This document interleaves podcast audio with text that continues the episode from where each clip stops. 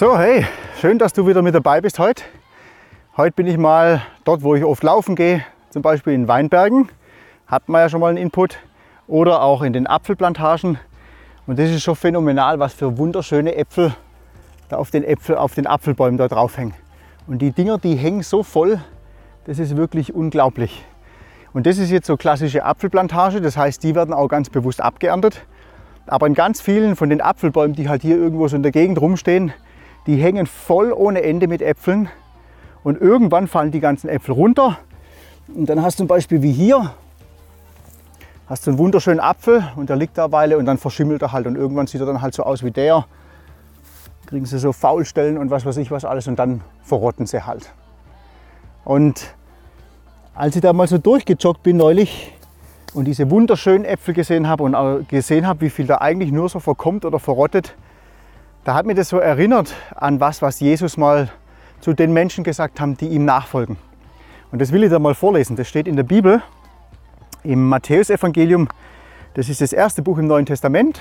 Und da sagt Jesus mal zu den Leuten, die mit ihm unterwegs waren und die ihm nachgefolgt sind und die ihn geliebt haben, hat er gesagt, die Ernte zwar ist groß, die Arbeiter aber sind wenige. Bittet nun den Herrn der Ernte, dass er Arbeiter aussende in seine Ernte.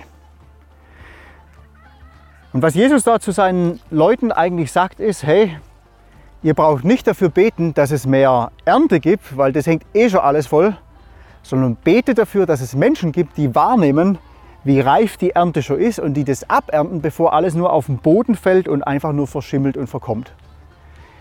Und das denke ich so oft über uns Christen, wir sind so beschäftigt damit, neue Obstplantagen zu bauen, neue Gemeindehäuser zu bauen, neue Programme zu entwickeln und was weiß ich was alles, dass wir überhaupt nicht sehen, was direkt um uns herum da ist und was da eigentlich alles verloren geht und verkümmert, weil wir uns überhaupt nicht darum kümmern.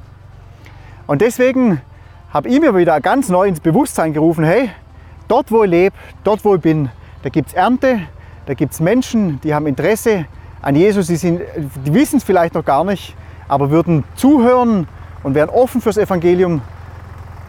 Und ich muss schauen, dass ich die Menschen erreiche und nicht nur irgendjemand irgendwo. Und das wünsche ich dir auch von ganzem Herzen, dass du das erlebst.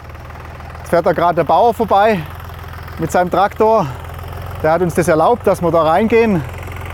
Hey, und wenn du mal wieder so einen Input brauchst oder so einen Impuls fürs praktische Leben, du, dann kannst du jederzeit auf meine Homepage schauen oder auf Instagram oder Facebook gehen ähm, verschiedene Podcasts runterladen. Natürlich auch das Möglichmacher-Hörbuch gibt es mittlerweile kostenlos. Und ich wünsche dir Gottes Segen und ich wünsche dir, dass du das reife Erntefeld siehst, das um dich herum ist, auch hier in Deutschland.